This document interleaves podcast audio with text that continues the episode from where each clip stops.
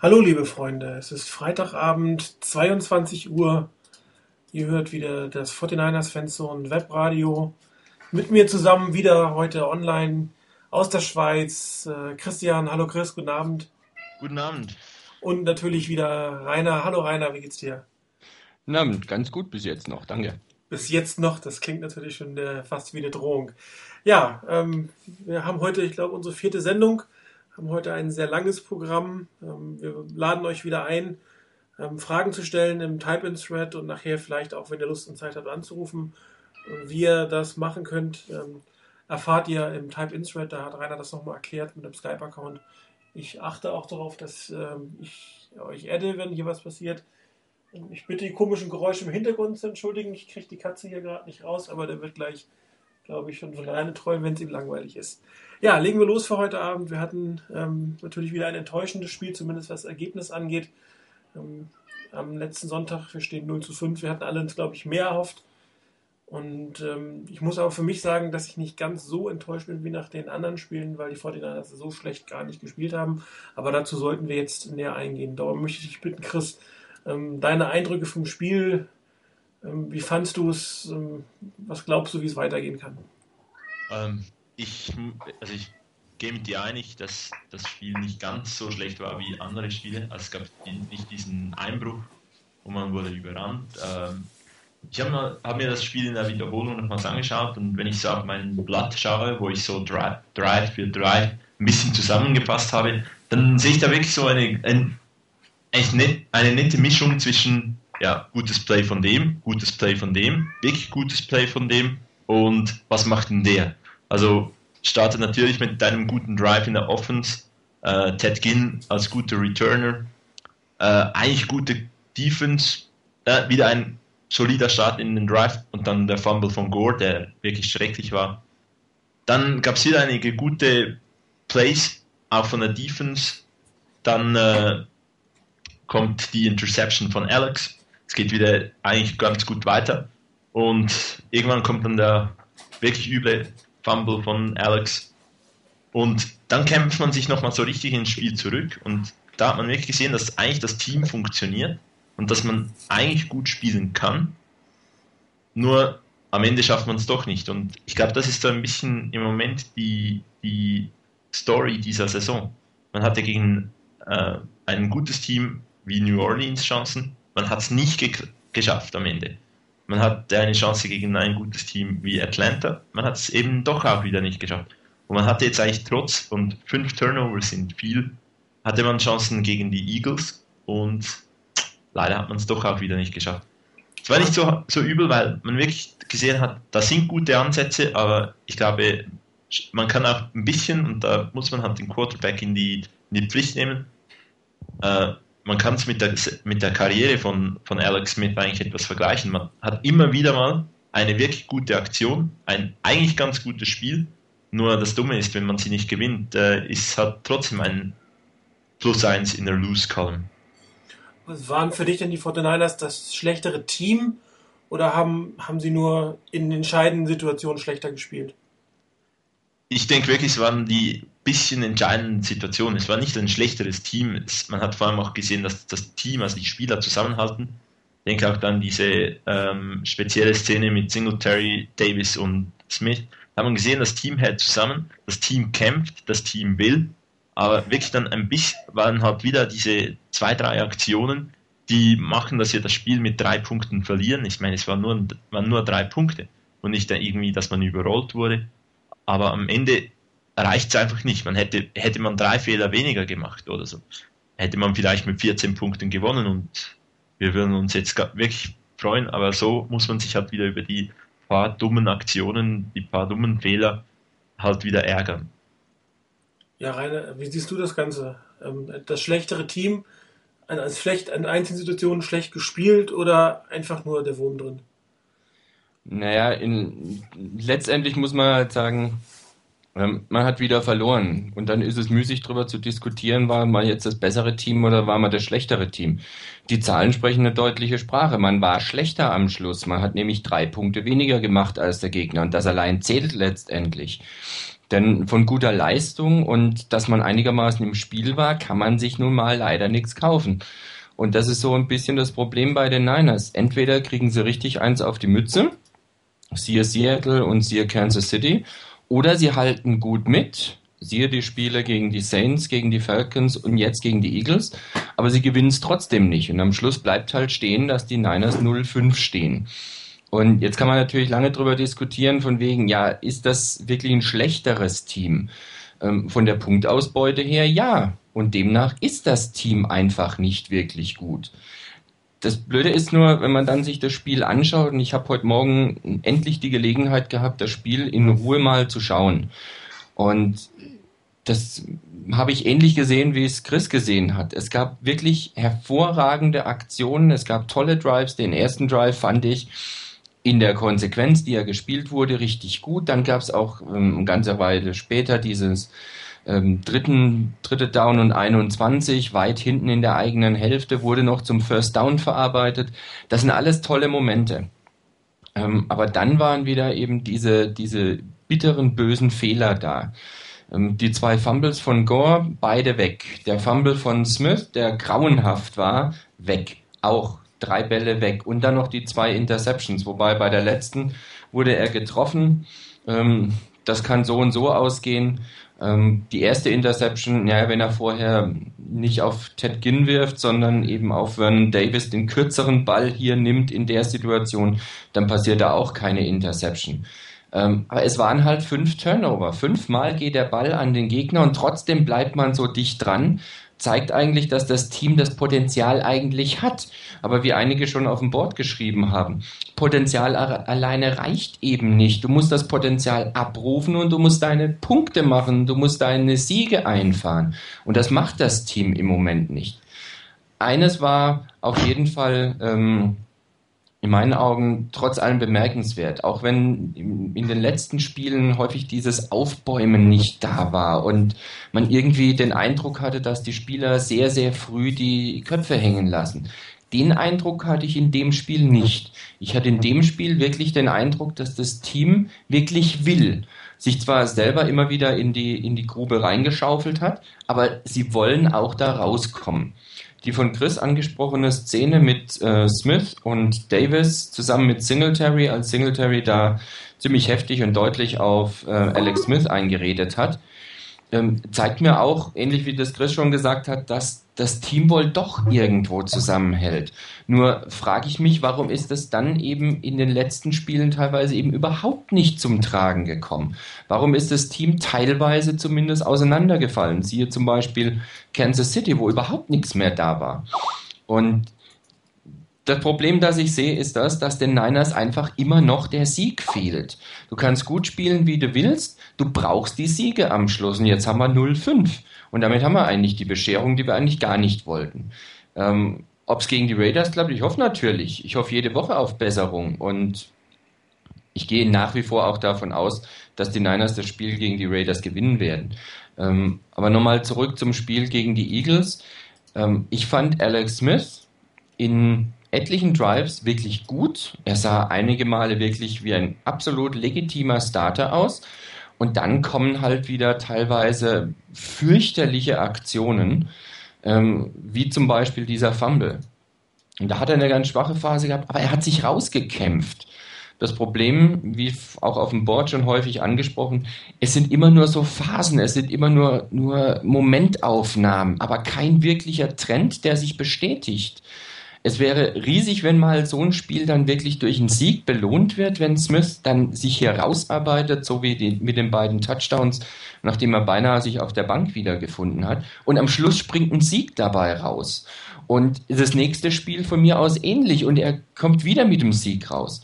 Dann wäre eine Tendenz da, dann könnte man vielleicht auch hoffen, dass es so stabil bleibt.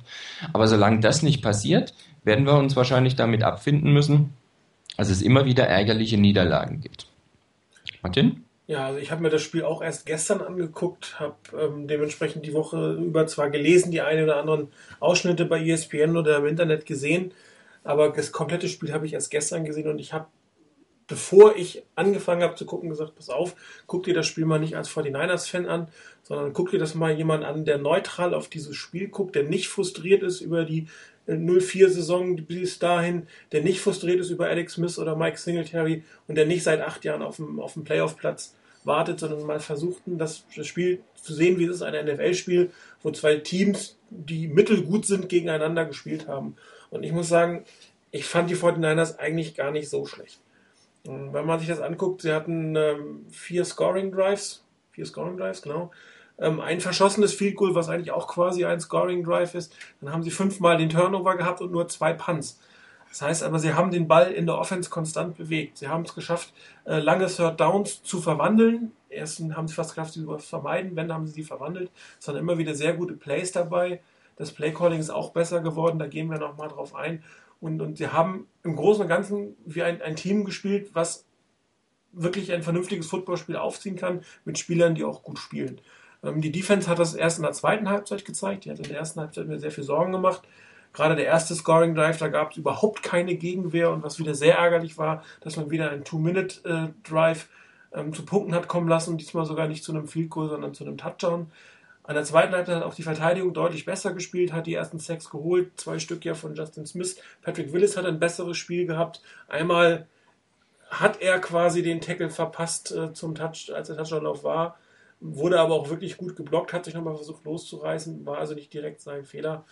Aber im, im, Großen und Ganzen war es kein schlechtes Spiel. Es ist nur am Ende wieder nicht gewonnen worden. Und warum es nicht gewonnen worden ist, werden wir, glaube ich, gerade bei dem Thema QB-Change und Spielsystem nochmal drauf eingehen können. Aber es war kein, kein schlechtes Spiel und es ist kein schlechtes Team. Und man kann auch in diesem Fall nicht unbedingt sagen, dass die Coaches, egal welcher von den drei Relevanten hier versagt hätte, man hatte den einen oder anderen unglücklichen Call gehabt. Ich möchte nachher nochmal auf die First Downs eingehen, beziehungsweise vielleicht auch auf die Pass Defense oder auf die Defense speziell gegen die Titans, die nicht so ganz so gut gelaufen ist. Aber ähm, neutral betrachtet, unfrustriert, war es kein schlechtes Spiel. Also das kann man wirklich nicht sagen.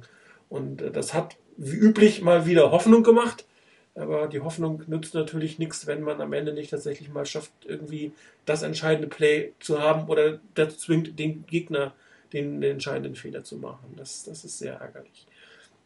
Das klang schon ein bisschen durch, sind die 49ers besser als ihr Rekord. Sehr hitzige Diskussion auch auf dem Board. Es ist auch die Frage, was heißt es, sind sie besser oder haben sie mehr Potenzial? Sind sie das klassische 05-Team? Ich erinnere nur letztes Jahr oder vorletztes, glaube ich, an die Titans, die 08 standen und es hieß, es ist das beste 08-Team aller Zeiten. Da konnten sie logischerweise auch nichts verkaufen.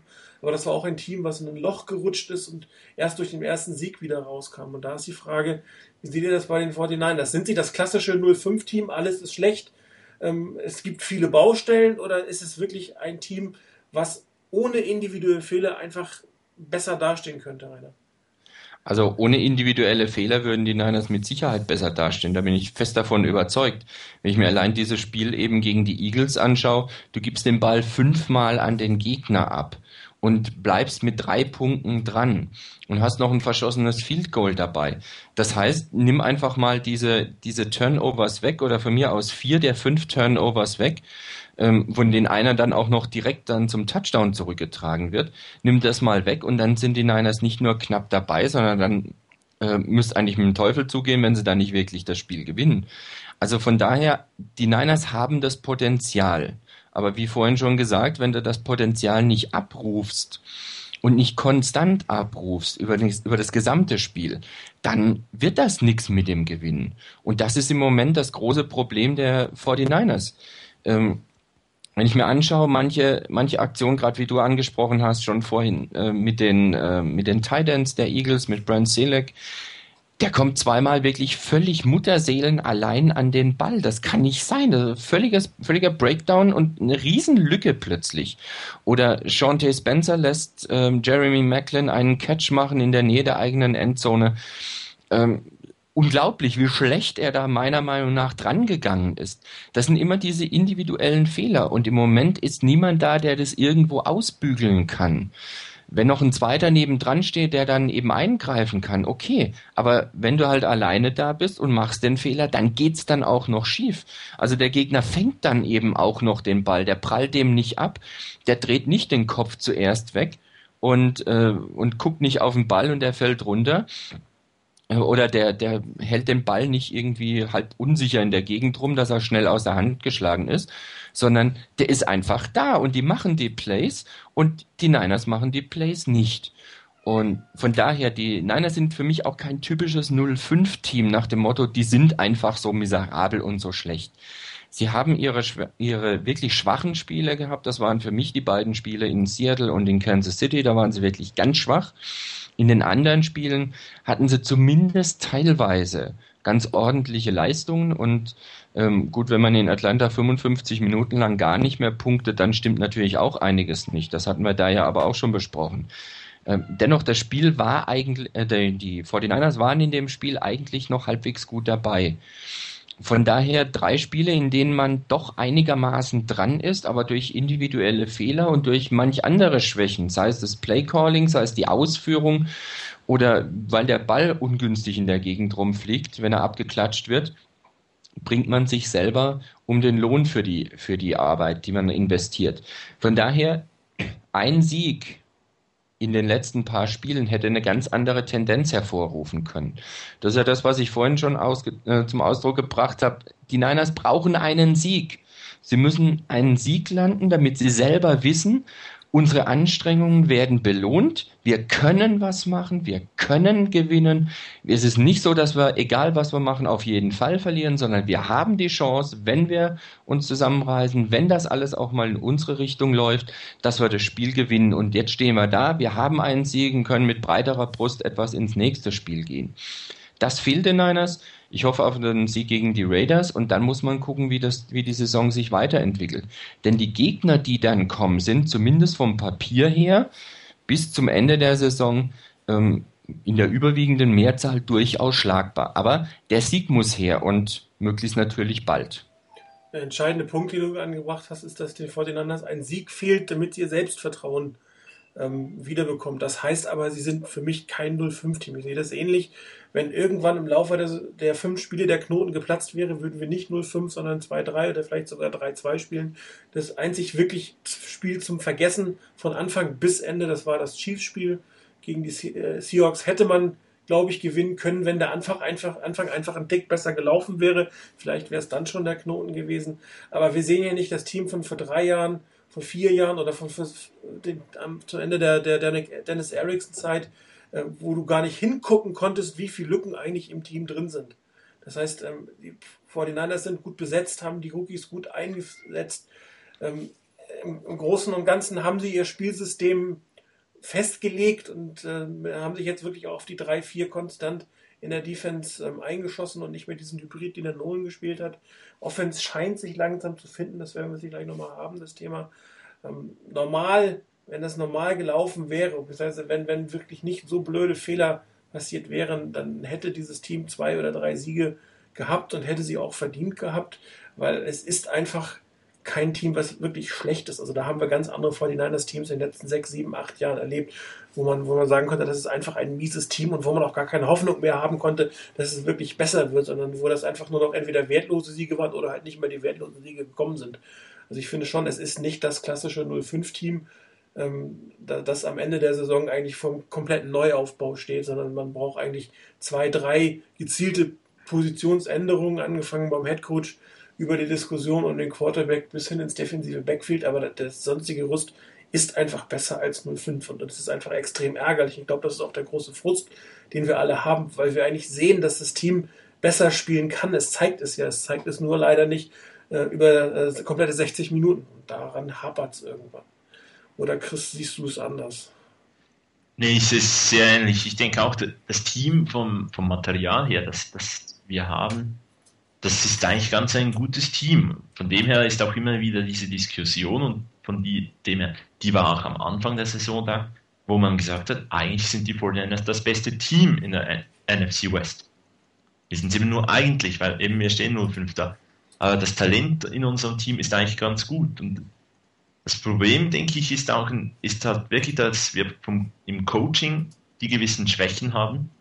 Ob jetzt da Mike Singletary das einzige Problem ist, ob Greg Minowski das Team nicht so gut einstellt. Es passieren einfach, wie, wie Rainer eigentlich richtig gesagt hat, immer wieder so individuelle Fehlerchen, die eben dann das Spiel wieder völlig äh, zerstören, wenn man etwas aufbaut, äh, in ein, sich in ein Spiel kämpft, dann bringt es sicher irgendwer fertig, das, das Spiel noch wieder kaputt zu machen.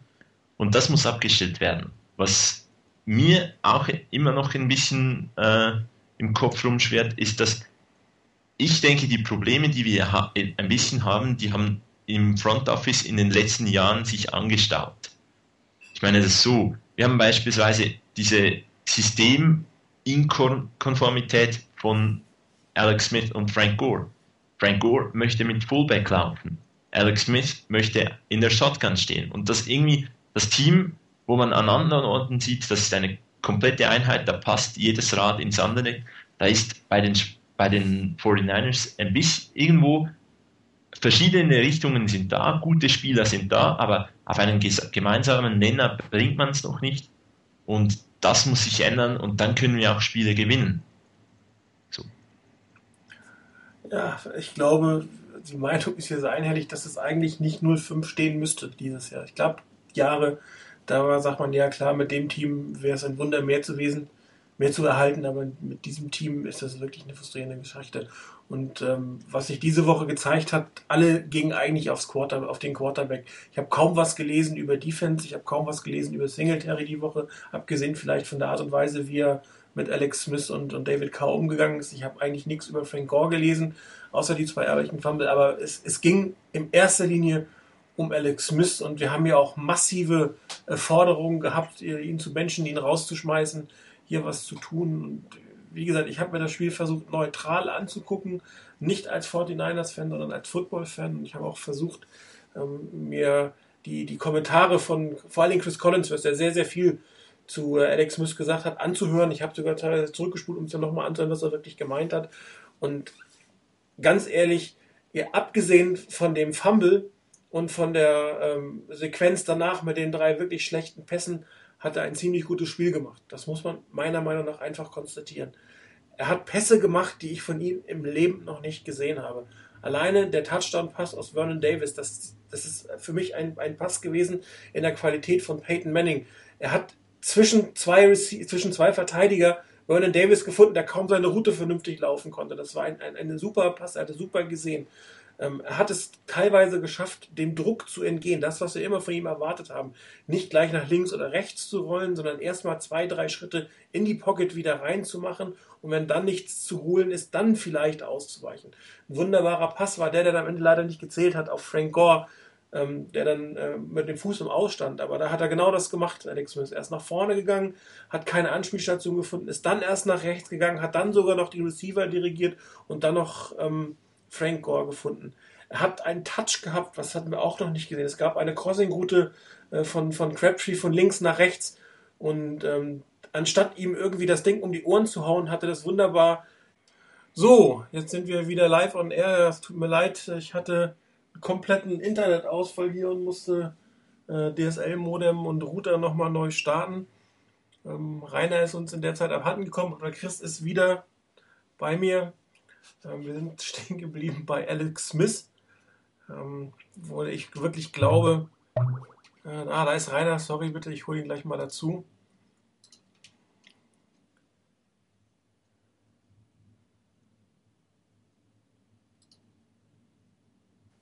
So, jetzt sind wir wieder vollständig. Rainer ist auch da. Sorry, Rainer, ich hatte einen kompletten Internetausfall. Ja. Keine Ahnung, ob es jetzt bei mir irgendwie die Hardware war oder ob da Alice jetzt ein paar Probleme hatte. Also jetzt sollte es aber wieder gehen. Und liebe Zuhörer, falls ihr noch da seid, tut mir leid. Das Stream ist wieder gestartet und äh, ich will kurz noch meinen Satz zu Alex Smith zu Ende bringen. Ähm, er hat unglaublich schlechte Entscheidungen gehabt, nämlich genau zwei Stück. Das war der Fumble und das war die lange Interception. Ich habe immer gesagt, man soll mal den langen Ball werfen. Das ist auch notwendig. Hier in dieser Saison hätte man ihn nicht werfen sollen. Das ist ein bisschen ärgerlich. Die zweite Interception ich habe selbst Quarterback gespielt, da kann der arme Junge schlichtweg nicht für. Das war ein Innenpass, da hätte er sich noch drei, vier, fünf, sechs Zentimeter weiter nach innen drehen müssen, wird in dem Moment gehittet. Da, da kannst du als Quarterback nichts machen. Du kannst den Ball nicht zurückziehen in der Bewegung. Da ist einfach vorbei. Das ist eine Deception, die natürlich typisch 49ers wieder, wenn man sie brauchte, nicht ähm, erfolgen durfte. Aber da, an der hat Alex Smith meiner Meinung nach keine Schuld gehabt. Aber er hat meiner Meinung nach zu überwiegenden Teil des Spiels viel, viel besser gespielt, als er auf dem Board gemacht wurde.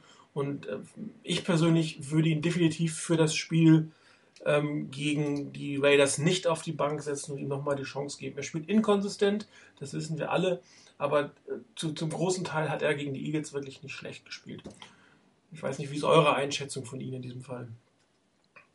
Chris.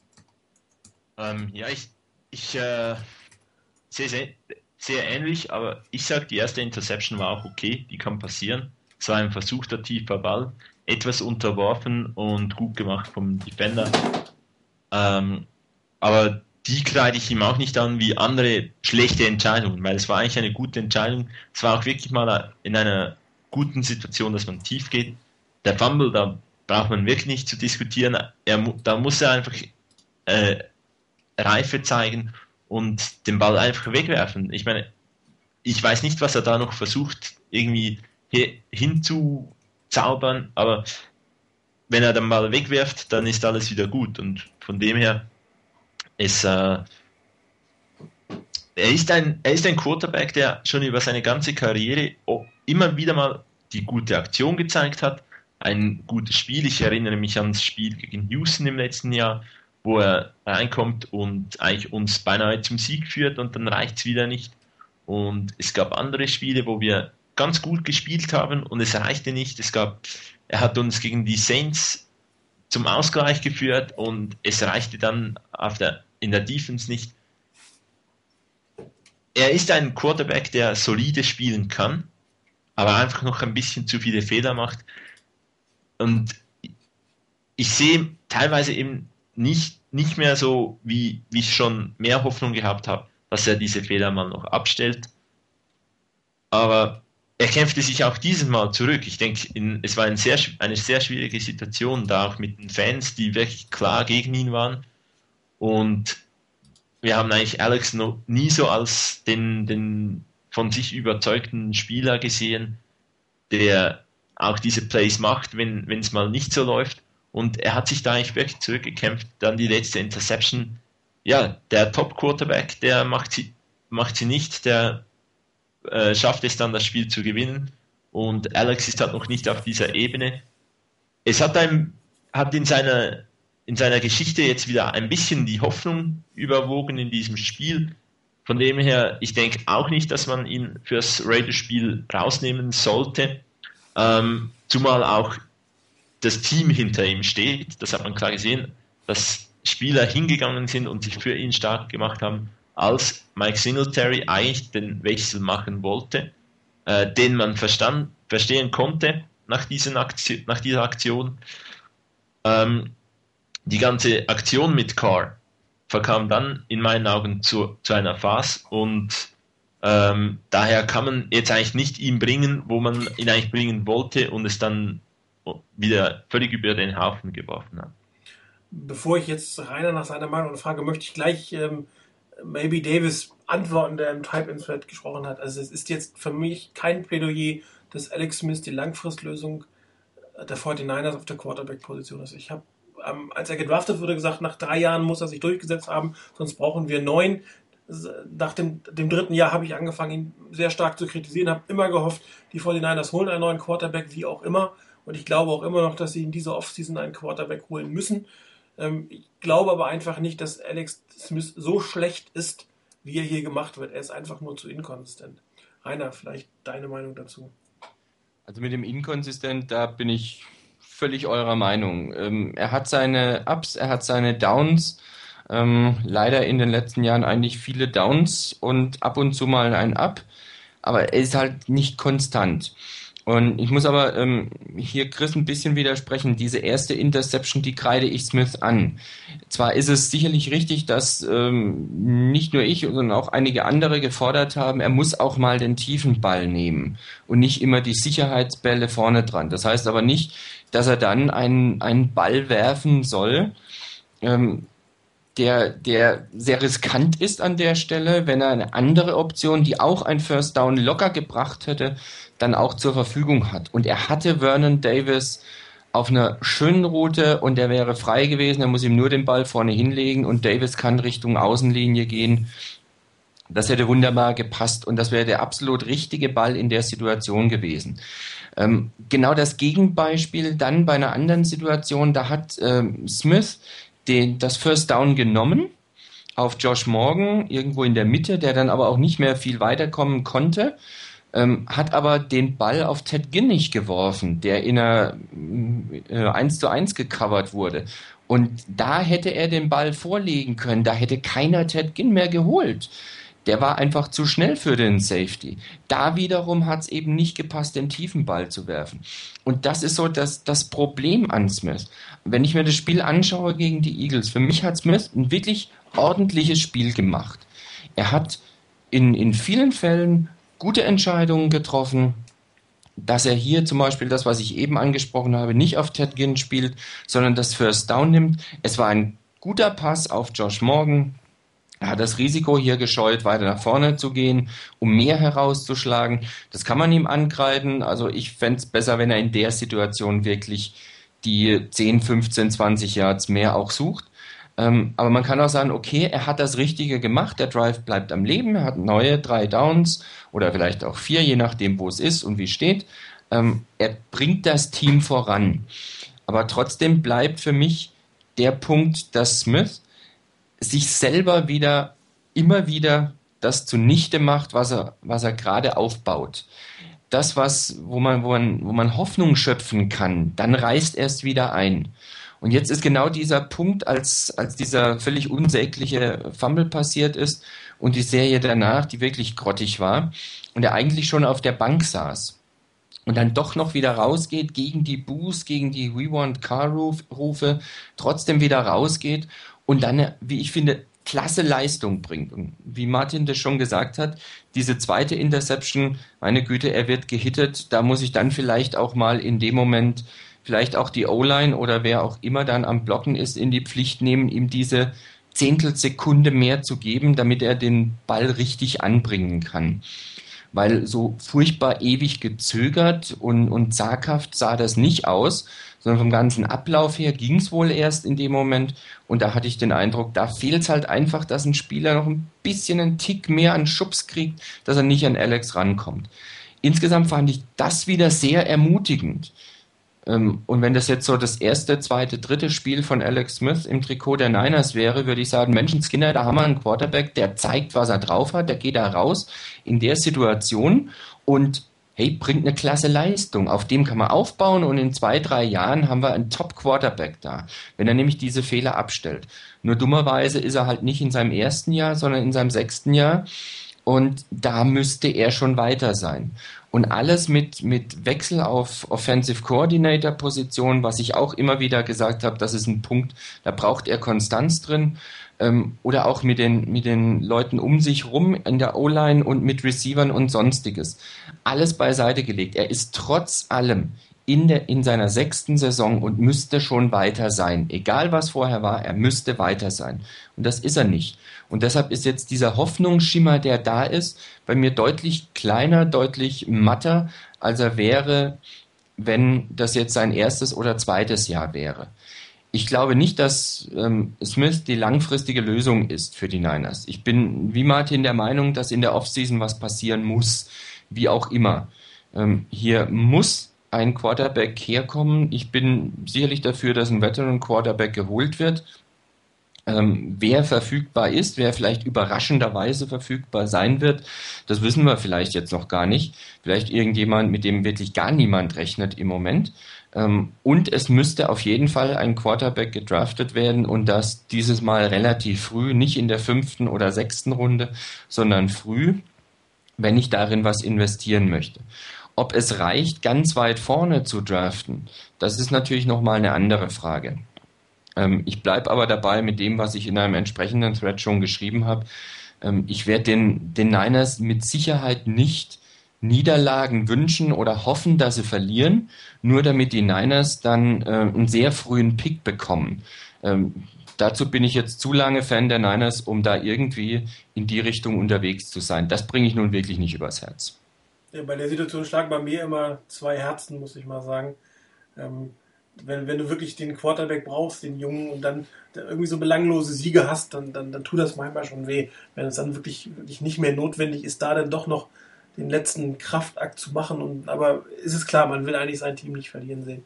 Was ich auffällig finde, persönlich, ist, ähm, dass das eigentlich alles sehr stark an der Person Alex Smith ähm, festgemacht wird. Nate Clemens hat einen, einen, grausamen Fehler gemacht. Der ist sehr stark von Fehlen verteidigt worden.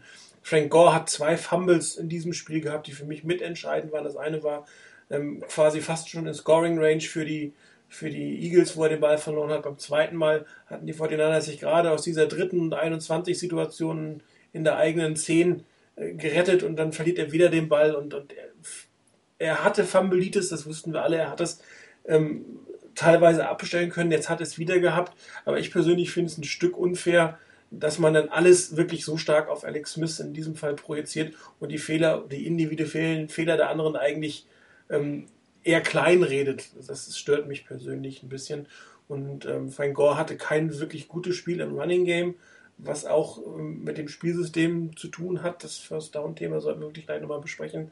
Ähm, aber er hat einfach nicht mehr so die Explosivität, er findet die Lücken nicht mehr ganz so. Dafür sieht er im Passing irgendwie schlecht aus. Aber mir persönlich ist es zu viel auf, auf diese Person Alex Smith projiziert. Es gibt halt noch andere, die, die ähm, dort spielen, die auch Fehler machen. Und er wurde auch in diesem Spiel oft ähm, allein gelassen. Er hatte dann plötzlich wieder viele stumme Strafen, Legal Man Downfield, Offside, Illegal Formation, was wir immer da hatten, wo er immer dann wieder ähm, gezwungen wurde, längere Downs zu spielen, was natürlich auch ihm, ihm oder seiner, seinen Statistiken nicht unbedingt entgegenkommen. Also er hat teilweise auch nicht viel, viel Hilfe gehabt. Nicht, dass ich sagen will, die anderen spielen schlecht, aber die Kritik äh, projiziert sich sehr stark diesem Fall auf Alex Smith und, und die Fehler, die die anderen machen, gravierende Fehler, die die anderen machen, werden von vielen, finde ich, ein bisschen zu klein geredet. Oder vielleicht seht ihr es auch anders, Rainer. Ich weiß nicht, ob es unbedingt Kleinreden ist. Das Problem ist halt schlicht und ergreifend das, dass du als Quarterback nochmal exponierter bist als andere und da fallen die Fehler halt dann nochmal anders auf. Ähm, letztendlich spielt das auch keine Rolle. Wenn natürlich ein, ein äh, Shiloh Rashal meinetwegen zwei Strafen kriegt in einem Drive, dann hilft das Alex Smith nicht. Aber auf der anderen Seite bleibt halt stehen, dass die Niners nicht vorwärts kommen und dass sie nicht den Ball so bewegen können, wie sie es eigentlich äh, machen sollten und machen wollen. Und dann ist letztendlich äh, das völlig egal, wie das zustande gekommen ist. Wenn der Quarterback seinen Pass nicht anbringt oder ähm, eine unsinnige Interception wirft oder den, den Ball fallen lässt, dann bleibt es an ihm hängen letztendlich. Natürlich muss man in der, in der Analyse, wenn man das genauer sich anschaut, natürlich auf solche Sachen achten. Aber auch da bleibt letztendlich etwas festzuhalten, meiner Meinung nach, was ich vorhin schon gesagt habe. Wenn das Team 05 steht, dann steht das Team 05. Was hilft mir das? Alle möglichen Sachen, wie zum Beispiel, ja, da gab es die Strafe und die unsinnige Strafe von dem und dem und dem, ähm, das alles zu berücksichtigen. Das Team steht 05. Und machen wir uns nichts vor, ähm, Strafe hin, Strafe her oder Fehler von dem oder Fehler von jenem. Insgesamt steht das Team 05. Und mal ist es Alex Smith, mal ist es Frank Gore, mal sind es Strafen gegen die O-Liner, mal ist es die Defense, die bei weitem nicht das spielt, was er spielen kann eigentlich. Ähm, aber das Team steht 0-5 und als Quarterback bist du halt nun mal exponiert. Ähm, er hat einen Wahnsinnsvertrag bekommen, gut, den hat er restrukturiert, aber sei es drum. Ähm, er ist ein Number One Pick. One overall. Und ähm, daran wird er immer noch gemessen, logischerweise auch. Und da musst du halt sagen, bei ihm muss man halt auch ein bisschen einen anderen Maßstab anlegen als bei anderen. Und wenn man davon redet, dass der Quarterback die, die wichtigste Position ist, dann steht er auch am stärksten in der Kritik. Und dann sind seine Fehler nochmal die, die stärker kritisiert werden, völlig verständlicherweise meiner Meinung nach, als die Fehler, die von anderen gemacht werden. Ähm, ich möchte dann jetzt niemanden äh, in Schutz nehmen oder auf Alex drum rumdreschen, aber er hat nun mal die Position, ähm, bei der die Kritik sich auch gerne mal ähm, fokussiert. Aber du hast recht, das Team steht 05 und nicht Alex Smith und Singh stehen 05 und ähm, das sollte man, glaube ich, immer berücksichtigen. Oder Chris?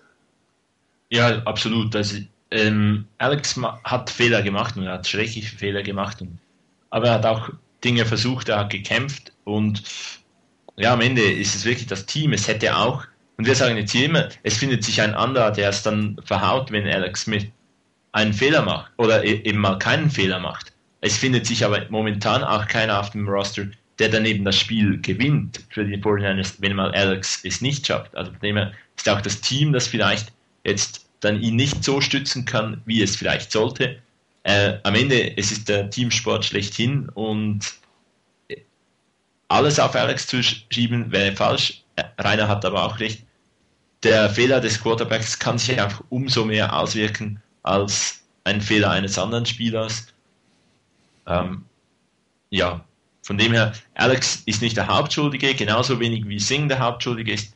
Äh, man ist ein Team und man muss als Team jetzt auch versuchen, sich aus dieser Misere äh, rauszukämpfen. Ja, Team Sing zusammenkämpft ist ein gutes Stichwort. Ähm, äh, wir haben seit zwei Spielen einen neuen Offense-Coordinator, der ähm, angetreten ist mit den Worten, der Ball muss in die Hände meiner Playmaker und damit meint er Michael Crabtree, Frank Gore und ähm, Vernon Davis. Alle drei haben es tatsächlich geschafft, einen Touchdown in diesem Spiel zu erzielen. Alle drei auch durch die Luft, inklusive Frank Gore. Ähm, das hat er wahr gemacht was hat er sonst wahrgemacht oder was hat er sonst eurer Meinung nach geschafft oder in welche Richtung bewegt sich die 49ers Offense, Chris? In die richtige Richtung oder ist noch viel zu tun? Es ist eine gute Richtung, in die sie sich bewegt. Ich denke, sie hat einen großen Schritt von irgendwie 1980, 1970 in Richtung der Aktualität gemacht. Wir haben äh, ein viel abwechslungsreicheres Playcalling. Wir haben den tiefen Pass viel eher reingenommen. Wir haben mehr Play-Action und wir haben auch mehr Runs über die Seite.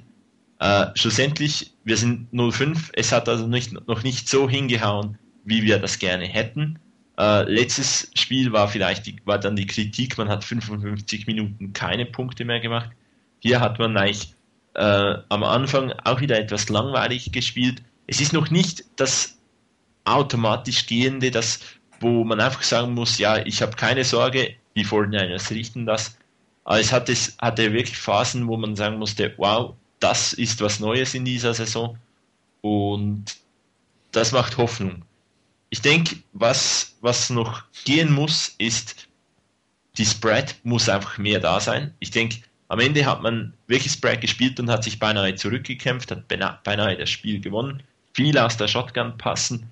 Ähm, der Quarterback ist der, die wichtigste Person in dieser Liga und Weshalb dann nicht Frank Gore, der Probleme hat mit den Läufen durch die Mitte, das funktioniert aktuell nicht, aber er ist ein guter Receiver, da müssen wir halt diese Stärke von ihm uns zunutze machen und Alex Smith, den wir als Quarterback haben, in die Position bringen, wo er wirklich am besten ist für sein System. Das ist aus der Shotgun, das ist, wenn er eigentlich das Spiel auch einmal in die Hand nehmen kann, von dem her die Forderung danach, dass man vielleicht auch mehr einfach mal No Huddle spielt, das in den Gameplan reinnimmt, finde ich berechtigt auf dem Forum. Und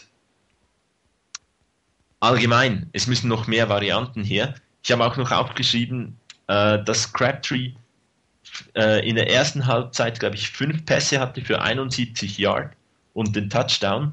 Und am Ende hatte er, glaube ich, neun Catches und ähm, 109 Yard. Also in der ersten Halbzeit war er viel produktiver als in der zweiten Halbzeit. Äh, auch vielleicht, weil die Defense sich angepasst hat, aber irgendwo muss dann auch das Loch wieder aufgehen und eigentlich diese, das Spiel muss konstant auf einem höheren Niveau sein. Da sind die 49ers noch nicht konstant genug, aber ich bin eigentlich überzeugt, dass das Team das Talent hat, da auch auf dieses Niveau zu kommen, wo man sein muss. Wobei da muss ich sagen, ist eigentlich genau das eingetreten, was man ausnutzen muss. Man hat in der, in der ersten Halbzeit Michael Crabtree ins Spiel gebracht. Man hat die Defense darauf gezwungen, darauf zu reagieren. Die haben das auch gemacht und plötzlich war es Vernon Davis, der in der zweiten Halbzeit die Catches und die Yards gemacht und den Touchdown gemacht hat, wo genau das passiert ist, was, was man mit diesen beiden Spielern machen kann. Du kannst sie nicht beide ausschalten. Und wenn der eine in der ersten Halbzeit und der eine in der zweiten Halbzeit gut spielt und dann die Punkte und die Yards macht, kann ich da voll mit leben. Das ist auch eine Taktik, mit der man gut umgehen kann. Da muss Josh Morgan noch ein bisschen weiter dazukommen, dass er ein solider zweiter Mann ist. Aber dann ist das gar nicht schlecht. Rainer, deine Ansicht mit der Offense, äh, hat sich viel bewegt oder was hat sich überhaupt bewegt und bewegt es sich gut? Also du hast vorhin gefragt, ähm, ob die Offense sich in die richtige Richtung bewegt oder ob noch viel zu tun ist. Ähm, kann ich nur darauf antworten, beides. Ähm, zum einen bewegt sich die Offense in die richtige Richtung, was das Playcalling angeht. Es ist nicht mehr ganz so stupide. Ähm, ob es unbedingt wirklich ähm, wesentlich mehr Spread sein muss, das kann man dahingestellt sein lassen. Ähm, ich bin da nicht der Meinung, dass man das jetzt nur noch spielen soll oder, oder mit zwei Drittel Spread und ein Drittel irgendwas anderes spielen soll. Der Mix macht das Ganze. Dieses Ausbalancieren, dieses den Gegner immer wieder vor neue Looks stellen, vor neue Aufgaben stellen, das macht das Ganze aus. Ähm, der, unser neuer Offensive Coordinator hat in der Pressekonferenz gemeint, dass er ja dabei sind, bestimmte Dinge reinzuarbeiten. Aber dass man natürlich nicht von einer Woche auf die nächste plötzlich alles komplett umkrempeln kann. Ähm, da sind die Niners wohl anscheinend dabei, das umzukrempeln. Das heißt, so langsam Stück, Stück für Stück, Schritt für Schritt auch mal was Neues reinzubringen, was man vorher noch nicht hatte oder noch nicht so oft hatte. Alex Smith sah für mich auch aus der Spread heraus erheblich besser aus als in anderen Situationen. Ähm, aber das ist nun auch nichts ganz Neues dabei. Ähm, das, was Chris angesprochen hatte, von wegen Crabtree in der ersten Halbzeit, ähm, ein ganz, ganz wichtiger Faktor, in der zweiten nicht mehr ganz so arg. Da hattest du ja schon im Prinzip meine Antwort weggenommen, ähm, Martin, weil du gesagt hast, dass genau das der Punkt ist, wo man die gegnerische Defense hinkriegen muss. Die Defense hat sich ähm, relativ stark darauf konzentriert in der ersten Halbzeit, die Tiefenpässe vor allen Dingen auch über die Mitte auf Vernon Davis ähm, wegzunehmen. Und das haben sie ganz gut hingekriegt. Dafür war Crabtree frei. Dann mussten sie darauf reagieren. Plötzlich gab es die Räume für Vernon Davis. Und das ist der Punkt, wo ich eigentlich sagen muss, da macht das Playcalling eigentlich einen ganz guten Job. Denn so langsam aber sicher kriegt man auch den Gegner dahin, dass der Gegner reagieren muss auf das, was bei den Niners gut läuft. Und man dadurch wieder Räume hat, Möglichkeiten hat, die man dann wieder ausnutzen kann und die man auch tatsächlich ausnutzt. Nicht so wie, wie ähm, das am Anfang der Saison noch war, nach dem Motto, oh, da klappt mal was und äh, ja, jetzt laufen wir wieder zweimal durch die Mitte durch. Ähm, womit man das Ganze, den ganzen Schwung auch wieder wegnimmt. Da in der Richtung bewegt sich die, das Playcalling, denke ich, schon in die richtige Richtung. Ähm, wenn ich die Pressekonferenz oder die Ausschnitte aus der Pressekonferenz ähm, da richtig gehört habe von unserem Offensive Coordinator, dann will er wohl nach wie vor natürlich bei einem Team bleiben oder bei einer Offense bleiben, die ganz stark auf den Lauf setzt. Ähm, ich glaube auch, dass da eben kein Weg hinführt, dass die Niners jetzt zwei Drittel Spread spielen unbedingt. Aber warum nicht 50-50? Das wäre auch eine gute Möglichkeit, den Gegner einfach vor neue Aufgaben zu stellen. In dem Sinne gehört halt auch dazu, dass man einen Spieler wie Brian Westbrook weiterhin einbaut und ihm zusätzlich Spielanteile gibt. Und ich bleibe bei dem, was ich jetzt schon eine ganze Weile sage. Ähm, ich wünsche mir das einfach mal und ich würde das gerne mal sehen mit Frank Gore und mit Brian Westbrook gleichzeitig auf dem Feld, wie der Gegner da reagiert auf so etwas, auf so einen Look, der bisher noch gar nicht da war, weil da kann man unheimlich viel variieren dabei.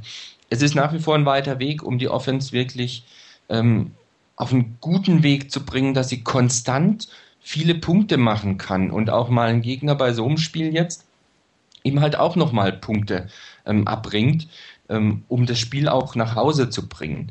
Dazu gehört natürlich auch, dass diese individuellen Fehler ähm, ausgemerzt werden. Fünf Turnovers sind tödlich für eine Offense. Und wie vorhin schon gesagt, man ist trotzdem dabei geblieben.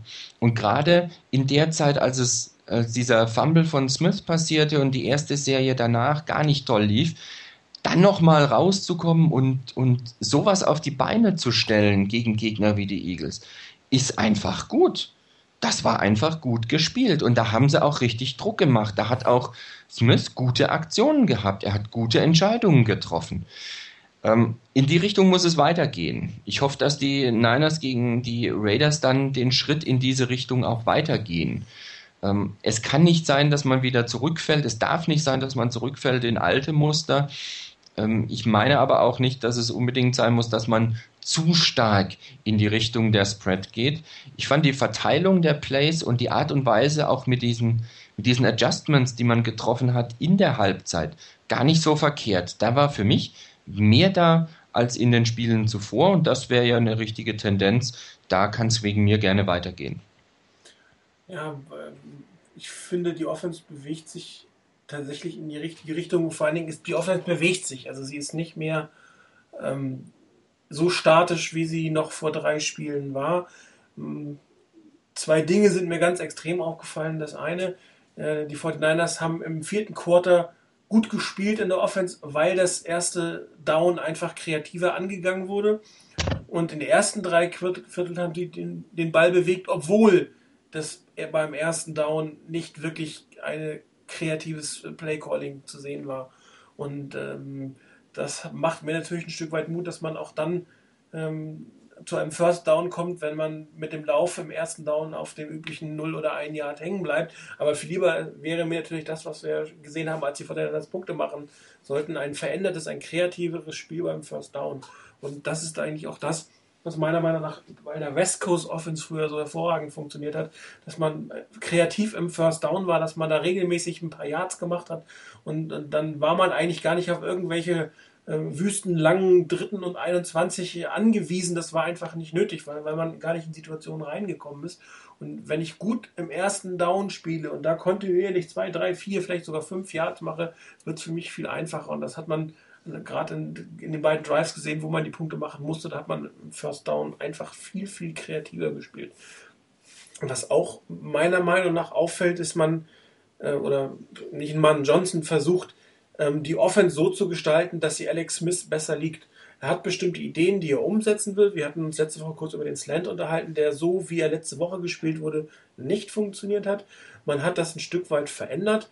Man hat äh, die, die, das Konzept des Slants übernommen, diese Route bestimmte Art und Weise zu laufen oder in eine bestimmte Position zu kommen, ohne ihn wirklich als super Quick Slant zu spielen. Man hat, man hat ähm, Crabtree so einen kleinen Bogen laufen lassen, aber doch wieder nach innen. Das heißt, er kommt fast an der gleichen Position raus, die er gehabt hätte, wenn er einen Slant gelaufen wäre, gibt aber ihm mehr Zeit in der Route und gibt Alex Smith mehr Zeit, sich zu setten. Und dann kamen die Bälle auch an, dann wurden die First Downs gemacht. was auch aufgefallen ist, den eigentlichen Quicksand, den ich letzte Woche so, so, so kritisiert habe, der kam äh, jetzt äh, zwei, dreimal ähm, auch wirklich die kurz geworfen. Da merkt man, dass Alex Smith anscheinend trainiert hat, diesen Ball und ihn einfach besser wirft, weil er ein, ein Part von Mike Johnsons Office sein wird, hat man Offense sein wird. Das hat man so gesehen. Ähm, dazu kommt, dass man einfach ähm, diesen Pass auf Vernon Davis der eigentlich nicht wirklich kompliziert ist. Er geht einfach geradeaus, setzt sich gegen, gegen wen immer er spielt durch, der Pass kommt über seine Schulter und er fängt den. Damit hat er letztes Jahr fast alle seiner 13 Touchdowns gemacht. Den hat man die Saison kaum gesehen, den haben sie jetzt wieder gespielt, der wird wieder mit eingebaut. Man hat versucht, Josh Morgan ein bisschen in Bewegung zu setzen. Man benutzt Ted Ginn, um die, äh, die, die Defense ein bisschen auseinanderzuziehen. Also die Offense bewegt sich, sie verändert sich, sie wird mehr auf die Spieler, die sie spielen, fokussiert und das ist auch gut so. Ähm, man muss jetzt bei den First Downs einfach noch ein bisschen kreativer werden und man muss einen Weg mit Frank Gore finden. Klar, er die spielt lieber mit Fullback und I-Formation. Das ist aber momentan nicht das Spiel der 49ers. Das heißt, ich muss ein Laufspiel finden. Ähm, die Colts schaffen sie auch. Das ist ja auch eigentlich fast ein Spread-Team, aber auch die schaffen es. Ein Running Back, der sicherlich nicht so hochwertig ist wie Frank Gore. Also ich halte viel von Adai, aber so wie wie Frank Gore ist er nicht und trotzdem bringt man den dazu, Yards zu machen. Das werden die 49ers auch schaffen. Das heißt, die Offense ist meiner Meinung nach schon auf einem, auf einem Weg, dass, man erkennt, dass es ein Weg ist und wo es hingehen wird. Und auch Mike Johnson hat gesagt, ähm, es ist eine Evolution und äh, sie müsste für meinen Begriff ein bisschen schneller kommen, aber er benutzt die Spieler einfach besser, als, als sie ähm, Ray eingesetzt hat. Und wenn er jetzt wirklich noch schafft, ein Stück kreativer in den ersten zwei Quarters, gerade im First Down zu werden, dann ist das, was das Playcalling und was, was den Spielaufbau angeht, deutlich besser als das, was wir die ersten fünf Spiele gesehen haben. Und, und ähm, dann bleibt wieder die Hoffnung, schafft es Alex Smith konstant die Sachen umzusetzen und dann sollte es auch konstant zu Punkten gehen. Und ähm, das macht mich jetzt auch für die Raiders wieder ein bisschen hoffnungsvoll und auch glaube, dass das, dass das Spiel gewonnen werden kann. Gut, es ist jetzt 23 Uhr. Äh, Chris muss uns leider verlassen. Er hat auch einen anderen Termin. Freitagabend kann man ja auch was anderes machen als Radio. Ähm, Chris, vielen Dank. Kein Problem. Ich wünsche dir ein schönes Wochenende. Wir hören uns nächsten Freitag wieder. Ein bisschen was zum, wie es nächsten Freitag ablaufen wird, sagen Rainer und ich bis zum Ende der Sendung. Und ich würde einfach sagen, wenn jemand Lust hat, jetzt schon ähm, und bei uns zu sein, soll er einfach mir über äh, Skype kurz eine Nachricht erst tippen und dann würde ich ihn in, in, in den äh, Chat mit aufnehmen. Ansonsten, Chris, äh, lege ich dich jetzt auf und ich wünsche dir ein schönes Wochenende. Wünsche ich euch auch. Wunderbar. So. Ups. Ja. So, Rainer, jetzt sind wir beide allein, ähm, haben, die, haben das halbe Programm abgearbeitet. Ähm, hast du noch was zum Thema Offense oder wollen wir uns auf die andere Seite des Balls bewegen? Ähm, wegen mir gerne auf die andere Seite des Balls. Ich glaube, zur Offense haben wir einiges gesagt und das, das Wesentliche war ja auch genannt, ähm, dass die Offense sich in die richtige Richtung bewegt, aber dass natürlich noch mehr kommen muss. Äh, wir warten mal ab, wie es gegen die Raiders aussieht. Mal sehen, was wir da nächste Woche dann zu sagen haben. Gut, dann äh, bitte ich dich gleich loszulegen. Ähm, deine Meinung zur Defense, ähm, ist, ist sie schlechter als letztes Jahr? Was ist das Problem von der Defense? Und vielleicht auch noch kurz auf das eingehen, was, was äh, Plummer gesagt hat. Ähm, spielt Davis wirklich, er spielt, Entschuldigung, Willis wirklich eine schlechte Saison und, und hat man ihm oder hat das Geld ihn quasi verdorben? Also zum einen ähm, erstmal zur Defense allgemein. Die Defense ist bei weitem nicht da, wo sie eigentlich sein müsste vom Potenzial her. Die Defense hat letzte Saison gezeigt, zu was sie imstande ist und das kriegt sie diese Saison nicht mehr hin. Ähm, mir fallen da zwei Dinge auf, die ich jetzt auch ähm, einige Mal in verschiedenen Kommentaren auch gelesen habe. Zum einen, ähm, und da habe ich halt heute Morgen im Spiel, äh, als ich mir das angeschaut habe, mal genauer drauf geachtet, ähm, vor allem bei O'Brien Franklin in, als Nose Tackle. Er wird häufig aus dem Spiel genommen. Er ist nicht so dominant, wie er letzte Saison gespielt hat. Äh, jetzt kann es sein, dass das der Fall ist, was ähm, Singletary meint, dass ihm hier diese vier Wochen fehlen mit dem Holdout. Es kann aber auch sein, dass ähm, das ganz allgemein in der Defense nicht so funktioniert, nicht so stimmt. Ähm, man muss sehen, ähm, Singletary meinte, die, die, dass äh, sich Franklin in die richtige Richtung bewegt. Und das ist auch so ein Punkt. Ähm, er meint, es geht in die richtige Richtung und er braucht noch ein bisschen, ähm, bis er da ist, wo er hin muss. Franklin selber sagt, ähm, ich bin schon da, wo ich hin muss und äh, wo ich sein sollte zu dem Zeitpunkt. Das stimmt auch nicht. Dass ein Spieler das unter Umständen von seiner Seite aus besser sieht als der Coach, das ist allerdings auch wieder was Normales. Allerdings habe ich wirklich den Eindruck, hier fehlt ihm einfach noch ein bisschen was. Ähm, so oft wirklich aus dem Spiel genommen, dass er auf die Seite geschoben wurde und dass er gar keinen Effekt ähm, bringen konnte. Das habe ich in der letzten Saison bei Franklin wesentlich seltener gesehen. Und ein zweiter Punkt äh, zum Thema Patrick Willis. Ich weiß nicht, also, dass er wirklich durch das Geld sozusagen verdorben wäre, ähm, kann ich mir nicht vorstellen. Das würde all dem widersprechen, was man sonst so über Patrick Willis und über seine, über seine Work Ethic und sonst was ähm, so hört und liest. Ähm, kann ich mir nicht vorstellen. Ich glaube eher, dass es ist ein anderer Grund und auch das wurde mehrfach angesprochen diese Woche in verschiedenen Artikeln, dass der Gegner sich ein Stück weit darauf einstellt, ähm, Willis aus dem Spiel zu nehmen, weil sie genau wissen, die Niners spielen eine Defense, die darauf abzielt, insbesondere beim Laufspielzug, den Ballträger in Richtung von Willis zu lenken. Und jetzt versucht man eben Willis aus dem Spiel zu nehmen. Und wenn man mal hinschaut, er wird nicht immer durch einen O-Liner aus dem, aus dem Spiel genommen. Da ist immer mal wieder ein Tight End dabei oder ein Wide Receiver, der seine Hände an Willis hat und ihn damit aus dem Spiel nimmt. Und wenn es nur ein bisschen ist, wo er ihn ein bisschen langsamer macht, sodass er nicht ganz so schnell zum Ballträger kommen kann, wie in der letzten Saison. Also der Gegner stellt sich mehr und mehr darauf ein, dass man Willis aus dem Spiel nehmen muss und stellt seinen Gameplan und sein Blocking und alles andere auch darauf ab, dass man Willis aus dem Spiel nimmt.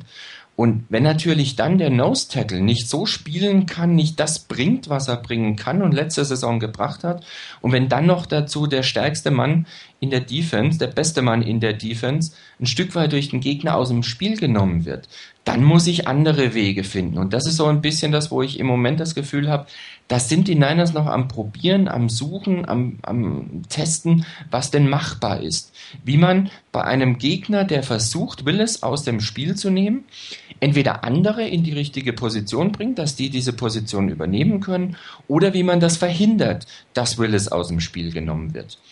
Dass dazu noch kommt, dass ähm, die, die Passverteidigung teil, teilweise wirklich unbeholfen und ein bisschen hüftsteif aussieht. Das hilft dem Ganzen natürlich nicht. Wir haben es ja gesehen gegen die Seahawks zum Beispiel, da wurde spekuliert, zwei oder dreimal spekuliert, wo der Ball hinkommt. Er kam aber nicht dahin und was passiert? Riesiger Raumgewinn für den Gegner, weil der Receiver völlig frei steht.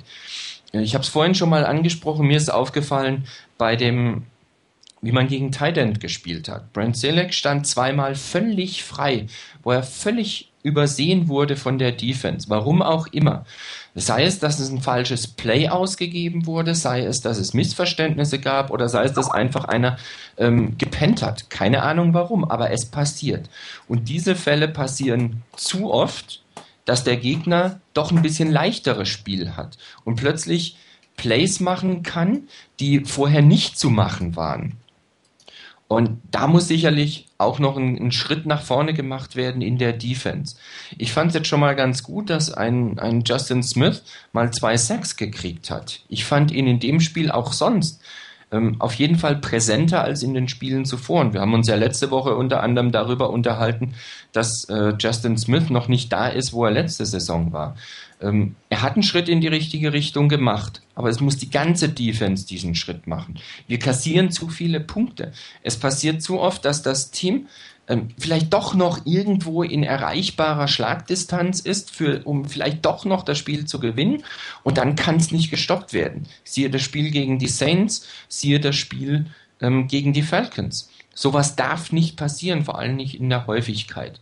Da muss die ganze Defense aber den Schritt nach vorne machen. Aber das fängt auch wieder vorne an, dass der Nose Tackle seine Position gescheit halten kann. Das fängt damit an, dass die Ends Druck machen können. Das fängt damit aber auch an, dass man die Linebacker in Position bringt, ihre Plays zu machen. Und das geht genau da weiter, wo man dann eben bei den Safeties, bei den Cornerbacks drauf achten muss, dass die ihre Plays machen. Dass man sie in die richtige Position bringt, den Gegner vielleicht auch ein bisschen mehr ähm, überrascht mit dem, was man als Defense macht. Nur habe ich ähm, einige Male diese Saison schon das äh, Gefühl gehabt, dass die Niners sich selber mehr überrascht haben mit dem, was sie da spielen und deshalb dem Gegner einfach Plays gegeben haben, die er nicht kriegen darf. So, jetzt äh, kann ich euch berichten, dass Chris wieder zurück ist. Er will doch kein Radius Radio machen, hat er mir gesagt. Er möchte lieber bei uns bleiben. Also wieder zurück bei uns in der Radiosendung. Chris, äh, hallo. Sag mal was, kleiner Test. Wunderbar, du bist wieder da. Ähm, da ich eigentlich fast das Gleiche zur Defense sagen wollte oder würde äh, wie Rainer, würde ich doch einfach sagen, Chris, auch wenn du vielleicht nicht gehört hast, was Rainer alles gesagt hat, ähm, woran glaubst du denn liegt es, dass die Defense vielleicht nicht ganz so äh, sattelfest ist, wie wir uns das alle wünschen? Es, es beginnt auch hier wieder ein wenig mit kleinen individuellen Fehlern. Ich kann mir auch vorstellen, dass Patrick Willis, der viel als nicht so stark wie sonst dargestellt wird. Die Teams werden sich auf ihn einstellen, das ist klar. Ähm, man hat aber auch gemerkt, sobald Abreu Franklin seinen Job wieder macht, wie er letztes Jahr gemacht hat, wo er sich zum Franchise-Player gespielt hat, dann kommt auch Patrick Willis wieder her. Patrick Willis macht, im, macht aktuell in meinen Augen nicht ganz die Plays, aber ist eigentlich immer wieder zur Stelle. Also es ist nicht irgendwie so, dass er völlig neben den Schuhen steht. Er ist nur nicht so auffällig wie sonst. Ist halt dann auch wieder nicht zur Stelle, wenn es darum geht, das wirkliche Big Play zu machen, mal mit der Defense das Spiel vielleicht auch zu, mal zu entscheiden. Ähm, ich habe noch gehört, dass eben, dass, dass Rainer das kritisiert hat, dass äh, die Defense die Plays im entscheidenden Moment gegen die Falcons und auch gegen die Saints nicht gemacht hat. Und ja, absolut klar, da hätte die Defense wirklich für die 49ers das Spiel gewinnen können haben sie jetzt leider zweimal nicht geschafft. Haben sich auch zweimal dann sehr stark der schlechten Offense angepasst in Spielen gegen die Chiefs und gegen die Seahawks. Und ich, ich habe mich da, da darauf geachtet, ähm, im Spiel jetzt gegen die Eagles ein wenig und es gab viele, viele gute Aktionen und dann wieder auch eben wieder diese kleinen Fehler, Ähm, ich kann immer noch nicht wirklich verstehen, dass ein Paris Harrelson äh, ein Tight End covern soll. Das kann er einfach in meinen Augen nicht. Da haben wir Manny Larson den viel besseren Spieler für diese Aufgabe. Wir hatten das Play, das haarsträubende von, oder eigentlich das äh, verpasste von Shantae Spencer, wo eigentlich ein einfacher, eine einfache Route und ein einfacher Pass zu Jeremy Macklin ankommt. Shantae Spencer hat mich allgemein ein wenig enttäuscht in diesem Spiel, den habe ich besser in Erinnerung gehabt. Er hat nicht sein bestes Spiel gezeigt. Ähm, alles in allem spielte die Defense eigentlich in vielen Spielen über, grob, über weite Teile ganz solide, aber halt nicht Top 5 oder so, wie wir das vielleicht uns erhofft haben oder wie sie müsste, um vielleicht auch die verschiedenen Fehler, die unser Offense auch immer wieder mal macht, auszubügeln. Es kommen wenig Turnover, es gab in der Saison wenige Sacks. Ich meine, wir waren Nummer 4, glaube ich, bei den Sacks letzte Saison. Äh, hatten jetzt endlich wieder mal ein Spiel, wo es gab irgendwie 3, 4, 5, 6 gab. Also es geht auch hier Schritt für Schritt vielleicht jetzt auch wieder in die richtige Richtung. Zusammen mit der Offense, die vielleicht auch die paar besseren Aktionen hat, als die als in den vier Spielen zuvor. Und ich denke, dass da muss, müssen beide Units besser werden und beide können besser sein. Hm, die Defense wird sich auch wieder fangen, denke ich, und wir werden noch Freude an der haben. Das hoffe ich doch auch. Ähm, Plammer hat nochmal äh, zu Recht bemerkt, dass, dass die Defense natürlich, und die Offense ist natürlich erst seit diesem Jahr wissen, dass Patrick Willis äh, derjenige ist, der die Plays in der 49ers Defense macht. Ich bin bei Rainer definitiv dabei, dass die noch mehr versuchen, an ihm vorbeizuspielen oder das Gameplan noch mehr auf ihn ausrichten. Dann spielt Franklin noch nicht so, wie er die letzte Saison gespielt hat, was natürlich für einen Inside-Linebacker ähm, extrem schwierig ist, dann ein vernünftiges Spiel aufzuziehen. Äh, Ray Lewis spielt auch eigentlich nur dann gut, wenn sein Nose Tackle ein wirklich gutes Spiel hat. Ansonsten ist auch er in, in, in seiner Bewegungsfreiheit ein Stück weit eingeschränkt. Aber sehe es auch so, dass Patrick Willis nicht die Saison spielt, die er in den ersten drei Jahren hatte. Ich will ihn jetzt aber auch nicht zu hart kritisieren. Ähm, es ist schon fast eine Kunst gewesen, drei Jahre lang das zu leisten, was er geleistet hat. Und äh, da kommt ein, eine vielleicht Down-Saison, will ich noch gar nicht mal sagen, aber eine Saison, die vielleicht nicht ganz so das Niveau hat, äh, sicherlich nicht überraschend, dass das auch mal gemacht werden muss.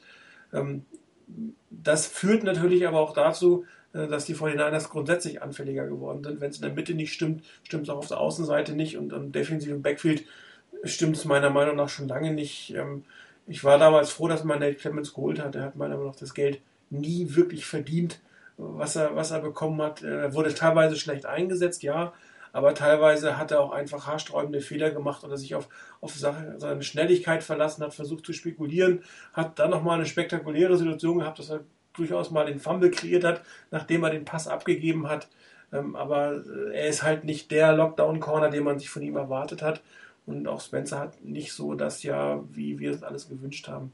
Was mir in diesem Spiel nicht klar geworden ist, kann es einfach nicht beurteilen, ich weiß nicht, woher es kommt. Die erste Halbzeit für der Defense hat mir überhaupt nicht gefallen.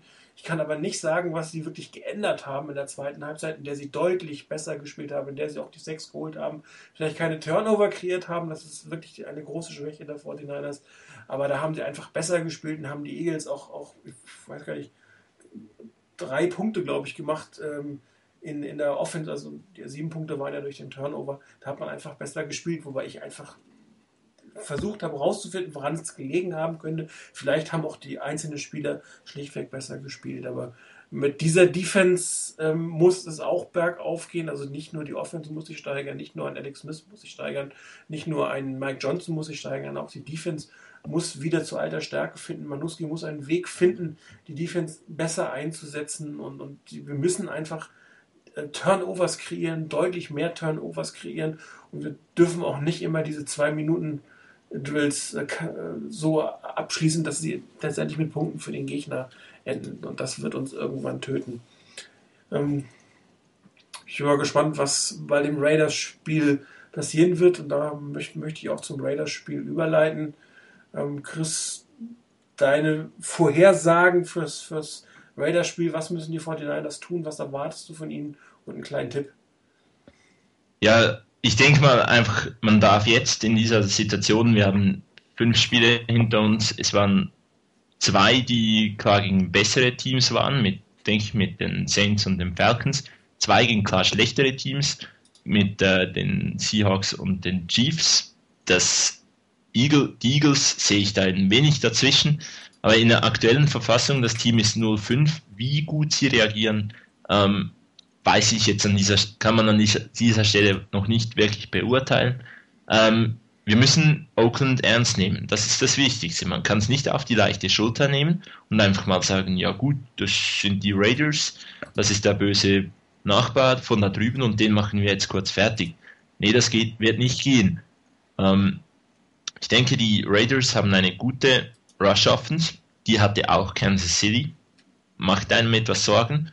Ähm, und sie haben gute Special Teams. Die Raiders als besseres Team als San Diego zu sehen, wäre in meinen Augen falsch. Aber am Ende haben die Special Teams der Raiders wirklich viel dazu beigetragen. Ähm, Kollege von mir, der das Spiel äh, gegen San Diego geschaut hat, hat mir gesagt, dass äh, Oakland auch mit äh, Campbell sehr gut gespielt hat, dass der eigentlich das Team gut führen konnte. Schlussendlich, die Raiders sind ein ernstzunehmender Gegner, speziell weil die 49ers nicht in einem Fluss sind, in, einem, in einer Bewegung, wo man sagen muss, ja, die ist positiv fürs Team. Man hat das fünfte Spiel verloren, hat ein weiteres knappes Spiel verloren. Ähm, von dem her denke ich mal auch, dass das wieder ein sehr enges Spiel werden wird. Ähm, es ist zu Hause und ich bin diesmal eigentlich wieder guter Dinge, dass wir die, die Vorherrschaft in der Bay Area mit diesem Sieg beginnen wieder aufzubauen und äh, ich tippe mal auf so vier Punkte für uns. Sprich, es wird irgendwas so 28, 24 werden. Wunderbar. Rainer, wie sieht es bei dir aus? Also ich bleibe nach wie vor optimistisch, dass die Niners irgendwann den ersten Sieg holen. Ähm, ich meine, rein statistisch gesehen, irgendwann müssen sie ja mal wieder gewinnen, denn nur verlieren ist ja auch nichts. Wobei, gut, das haben die Lions bewiesen, dass man das auch hinkriegen kann in der ganzen Saison. Ähm, ich bleibe dabei, dass die Niners das Spiel gewinnen können und dass es auch werden. Ähm, einfach wird's nicht. Äh, jetzt nicht, weil ich den Gegner so extrem stark einschätze. Aber ich denke, man kann und darf die Raiders im Moment nicht unterschätzen. Dieses Spiel letzte Woche gegen die Chargers, das sie da gewonnen haben, obwohl die Chargers über 400 Yards Passing hatten, ähm, das ist schon ein Ding. Das muss man auch erstmal hinkriegen. Und von daher ähm, auch mit allen Problemen, die die Raiders haben. Und ich habe äh, heute gelesen, dass die Raiders wahrscheinlich ohne Gradkowski als Quarterback spielen müssen. Darren McFadden sieht ähm, auch nicht so ganz sicher aus, dass das passiert, dass er spielt. Ähm, naja gut, Jason Campbell kann man lang drüber streiten. Gegen den muss man ein bisschen anders spielen als gegen Gradkowski, weil ich äh, Campbell für denjenigen halt, den Quarterback halte, der mobiler ist. Ähm, Darren McFadden wäre für die Niners sicherlich nicht verkehrt, wenn er nicht spielen könnte, weil dann der, dessen Speed einfach fehlt. Ähm, Michael Bush müsste man dann natürlich irgendwie unter Kontrolle kriegen. Die Niners müssen insgesamt besser spielen. Sie müssen wieder einen weiteren Schritt nach vorne machen. Wie vorhin schon gesagt, muss die Offense einen weiteren Schritt nach vorne, ma äh, nach vorne machen. Ähm, mehr Variabilität, weiterhin mehr, mehr Variabilität ins Spiel reinbringen, neue Elemente reinbringen und die Alten, die geklappt haben, auch gegen die Eagles, die weiter ausbauen. Gerade die Geschichte, dass am Schluss drei Touchdowns der Niners da waren. Wer hat die Touchdowns gemacht? Crabtree, Davis, Gore. Das ist genau die richtige Verteilung. Da, das sind dreimal, drei unterschiedliche Leute. Es geht nicht immer nur auf einen, sondern die Niners haben reagiert. Und jetzt müssten sie einen guten Gameplan hinkriegen, wo sie gleich von Anfang an ihre Leute in die richtige Position bringen. Wenn dann noch Alex Smith mal es schaffen würde, ein ganzes Spiel so zu spielen, wie in der Phase, als er dann quasi fast auf der Bank saß und dann zurückkam, dann sind die Chancen hervorragend, das Spiel zu gewinnen. Ähm, aber da ist halt dieses große Fragezeichen, der große Zweifel dahinter, ob das bei Alex Smith so weitergeht, ob das Playcalling sich entwickelt und ob das Team es vermeiden kann, die Turnovers ähm, wieder ähm, hingeben zu müssen. Ähm, ich hoffe natürlich, ich bleibe nach wie vor optimistisch dabei und hoffe immer wieder darauf, dass die Niners das schaffen. Ich hoffe auch, dass ich bald möglichst dafür belohnt werde und endlich mal was, äh, was klappt. Ähm, sie müssen besser spielen, die Niners, definitiv. Äh, Plummer 50 meint ja, dass die, die Raiders ähm, so gespielt haben, dass die Niners in der Form der letzten Wochen überhaupt keine Chancen haben werden. Ähm, das müssen die Niners eben verhindern, dass die Raiders überhaupt irgendwie ins Rollen kommen. Früh in Führung gehen, die Führung vielleicht ausbauen, den Gegner halten, jeder einen Schritt nach vorne machen, jeder eine Schippe drauflegen, dann sollte das zu machen sein. Ich bleibe nach wie vor dabei, dass, die, dass ich der Meinung bin, dass die Niners gewinnen werden. Ähm, konkretes Ergebnis äh, lasse ich mal außen vor. Fällt mir im Moment keins ein, wo ich jetzt so genau sagen würde, das passt. Ich denke mal, dass die Niners mit sieben Punkten vorgewinnen werden sehr schön, schön optimistisch. Also ähm, ich bin sehr froh, dass es das Spiel gegen die Raiders ist. Nach einem 0-5-Start ähm, ist die Gefahr doch sehr groß, dass ein Team sich aufgibt, dass es, dass es einfach äh, noch weiter in dieses Loch hineinrutscht, das es sich ähm, gespielt hat. Aber mit, mit den Raiders kommt der Nachbar, das ist ein, ein, ein Duell mit voller mit Emotionen, der Battle of the Bay, da, da kann eigentlich keiner demotiviert sein, egal ähm, wie der Rekord in dem Moment ist. Und darum glaube ich, dass die Raiders in diesem Moment rein für, für, für die Emotionalität genau das richtige Team sind, ähm, zu spielen. Und wenn man hier tatsächlich den ersten Sieg kriegen würde, dass das auch nochmal wirklich einen Push geben wird für, für das Team. Ähm, ich sehe es nicht ganz so negativ, äh, wie Plummer 50 das, das hier gesagt hat. Die Raiders äh, sind meiner Meinung nach schlagbar, beziehungsweise die 49ers haben auch bei anderen Spielen hätte man gesagt, naja, gegen die Saints haben sie keine Chance, gegen Atlanta haben sie keine Chance. Ähm, sie hatten doch Chancen zu gewinnen und ich glaube, dass die Chancen gegen die Raiders äh, noch größer sind, von, zumindest von der Papierform her, als gegen die beiden Erstgenannten. Ähm, klar, wenn man sich wieder solche Fehler erlaubt, wie der Fumble von Alex Smith dieses Spiel oder der Clemens äh, äh letztes Spiel, dann, dann wird es im Endeffekt wieder nicht reichen. Aber ähm, ich gehe mal davon aus, positiv, dass man nicht jedes Mal so gravierende äh, Fehler macht. Und ähm, darum sollten die 49ers im eigenen Stadion den Nachbarn eigentlich besiegen können. Und äh, wenn die Offense nochmal den Schritt jetzt macht, den sie von zwischen den letzten beiden Spielen gemacht hat, wenn sie da nochmal ein bisschen Effektivität rankriegt und Johnson wirklich wahr macht, dass er die First Downs ein bisschen variabler spielt, dann sollte die Offense auch den Ball bewegen können.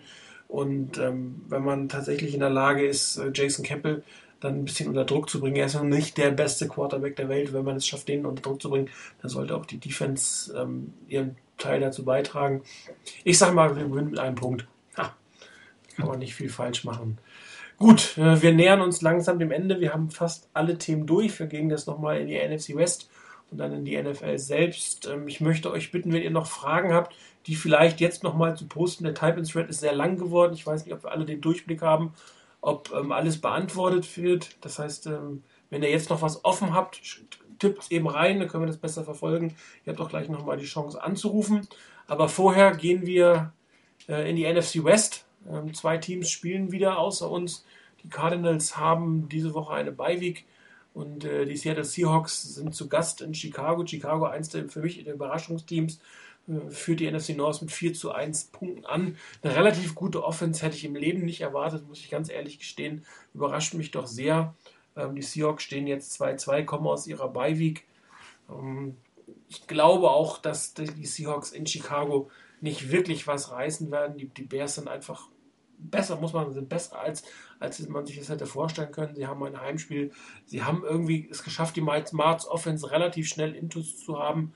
Ähm, und äh, sie haben auch teilweise sind in der Lage, knappe Spiele für sich zu entscheiden. Und ich glaube, das dürfte ein Heimsieg für die Chicago Bears gehen.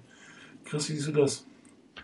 Ähm, sehe ich ähnlich, hoffe ich ähnlich. Ähm, die Bears haben wirklich einen überraschend guten Start in diese Saison gehabt. Ähm, Jay Cutler musste einstecken, aber hat zum Ende geschafft, Spiele zu gewinnen. Ähm, und daher, ich denke, zu Hause haben die Bears wirklich gute Chancen, um das Spiel zu entscheiden. Und da ist natürlich auch etwas äh, Nutzen drin für die 49ers. Wenn die Teams vor uns nicht noch mehr Abstand zu uns bringen, wäre das ja auch nicht so schlecht. Rainer. Ja, also für mich ein klarer Fall, dass die, die Bears das Spiel gewinnen werden. Ähm, ich kann und will mich einfach nicht mit dem Gedanken anfreunden, dass die Seahawks dieses Jahr ein gutes Team hätten und in Chicago ähm, gewinnen können. Äh, klar kann alles Mögliche passieren, aber ich glaube nicht wirklich dran. Von daher, ähm, die Bears werden die Seahawks schlagen. Wunderbar, so will ich das hören. Das zweite Spiel mit NFC West Beteiligung äh, ist San Diego in St. Louis San Diego haben auch nicht die Saison, die sie sich wahrscheinlich selbst vorgestellt haben. Jetzt das Spiel gegen die Raiders verloren, mit dem die Chargers selber wahrscheinlich auch nicht mitgerechnet haben. Die ähm, Rams haben doch eine üble Klatsche bekommen und das in Detroit. Also da hat man gesehen, wie schlecht das Team eigentlich ist. Sie haben aber jetzt wieder Heimrecht zu Hause, läuft es irgendwie ein bisschen, bisschen besser für, für die St. Louis Rams. Ähm, Rainer, was meinst du, wie es enden wird? Also, ähm, ich lag ja die ganze Saison mit meinen Tipps für die Chargers ähm, in den Auswärtsspielen, glaube ich, grundweg daneben. Ähm, ich habe ihnen da viel mehr zugetraut. Äh, von daher bin ich insgesamt ein bisschen vorsichtiger geworden. Ich glaube nicht unbedingt an einen glatten Sieg der Chargers. Allerdings, irgendwann müssen sie mal die Kurve kriegen wenn sie ähm, wirklich ernsthaft in ihrer Division und halbwegs sicher in ihrer Division auf 1 landen wollen, weil die Chiefs überraschend gut sind, die Raiders ihre Punkte machen. Ähm, von daher muss was passieren. Und ähm, ich traue es ihnen durchaus zu und ich glaube auch dran, ich hoffe darauf, dass die ähm, Chargers in St. Louis gewinnen. Ähm, so ganz einfach werden es ihnen die, die, Rams wahrscheinlich nicht machen, ähm, auch wenn sie diese ganz böse Klatsche in Detroit bekommen haben. Irgendwo haben sie halt auch wieder was zu beweisen. Und zu Hause mag das anscheinend besser gehen als auswärts. Ähm, trotz allem, Chargers werden das Spiel gewinnen gegen die Rams. Chris, siehst du es ähnlich?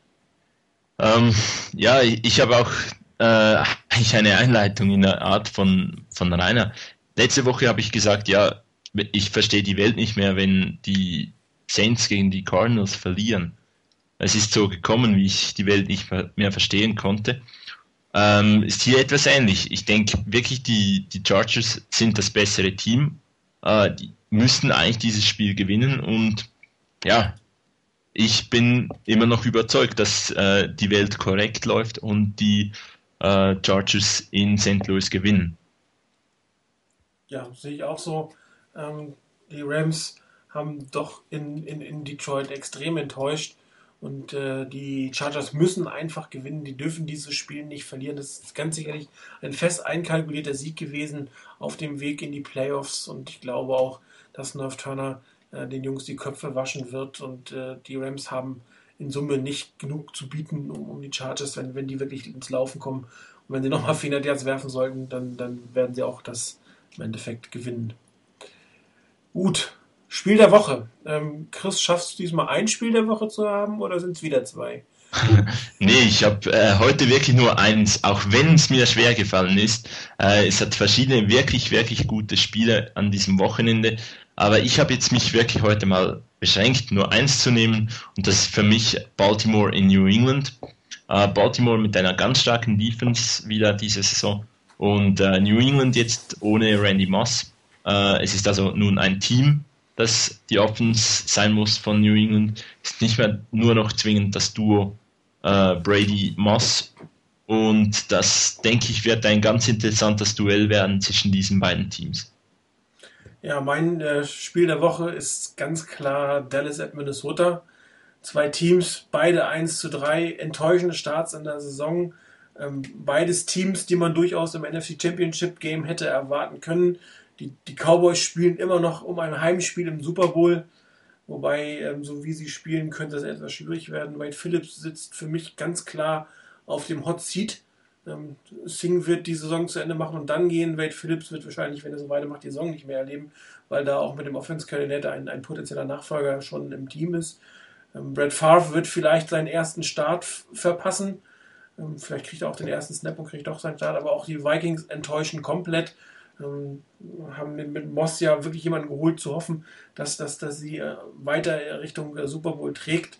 Aber das Team, was dieses Spiel verliert, dürfte es relativ schwer haben, in den jeweiligen Divisionen nach oben zu kommen, maximalen Wildcard zu bekommen und äh, auch das könnte relativ schwer werden. Also hier geht es schon für die beiden Teams um die Playoffs, für die Coaches und ihre Jobs und für einige Spieler und ihre Reputation. Rainer. Ja, ich habe schon gedacht, ich bleibe allein bei meinem Game of the Week. Ähm, für mich auch ganz klar ähm, die Cowboys bei den Vikings. Für mich klar das Game of the Week. Ähm, ich kann mich da NFL Total Access nicht anschließen, die gemeint haben, das wäre ähm, Ravens at Patriots oder wie auch Chris.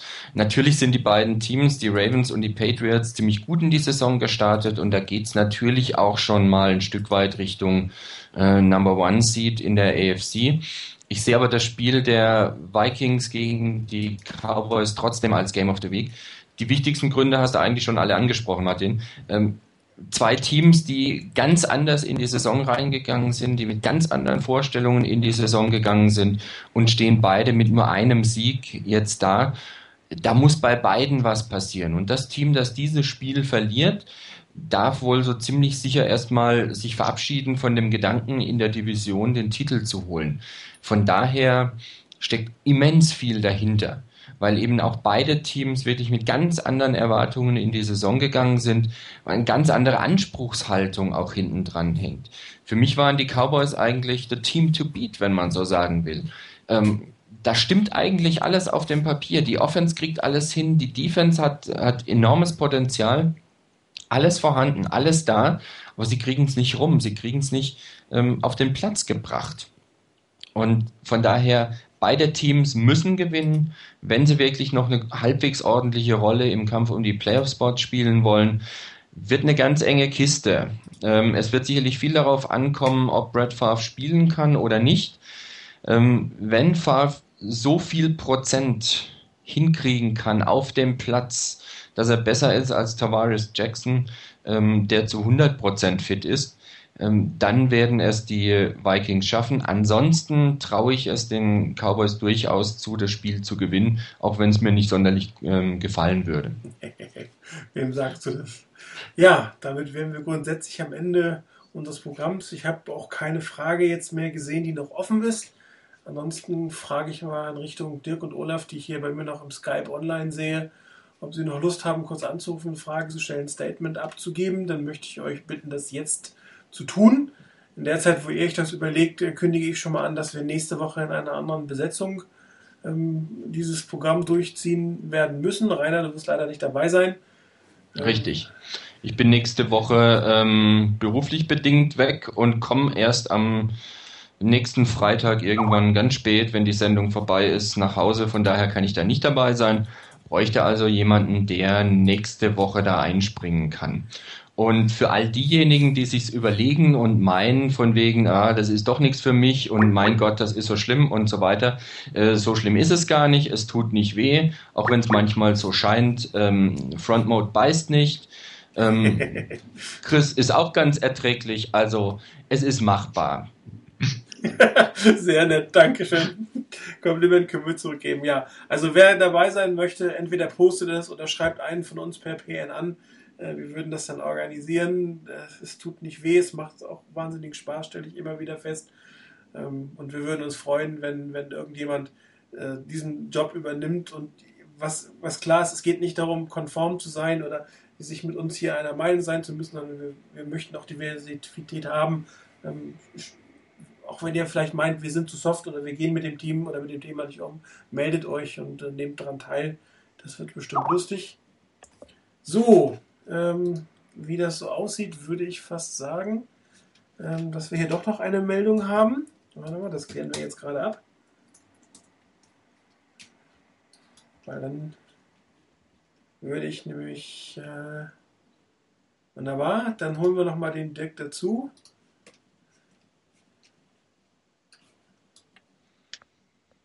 Da ist er. Hallo Dirk. Hi, ich grüße euch. Willkommen, unser Chefredakteur Darf natürlich nicht fehlen in der Sendung. Äh, Dirk, Frage, Hi. Kommentar. Leg los. Dirk. Okay. Hören wir ihn? Wir hören ihn nicht, oder? Ja, ich höre euch, aber irgendwie kommt alles doppelt hier wieder an. Dann musst du den Stream ausmachen. Ja, dann. Also, oder mach ihn zumindest leise, den Stream, weil sonst können wir auch ein Feedback haben und dann solltest du uns nur noch. Na, jetzt habe ich, jetzt hab ich ihn weggenommen. Wunderbar. Dirk, Also erstmal äh, Glückwunsch zur Sendung. Danke. Es war heute mal äh, ein bisschen balsam für meine Seele. Weil es, ja, was mich momentan stört, ist so ein bisschen die, aber ist eigentlich normal beim Football und bei Fans, dass die doch alle so relativ emotional diskutieren. Und ich habe heute den ganzen Tag, dadurch, dass die Family unterwegs ist, mal genutzt, mal ein bisschen mit, mich mit der Statistik zu beschäftigen. Und bin eigentlich fast auf die gleichen Punkte gekommen, die heute auch äh, von euch andiskutiert wurden.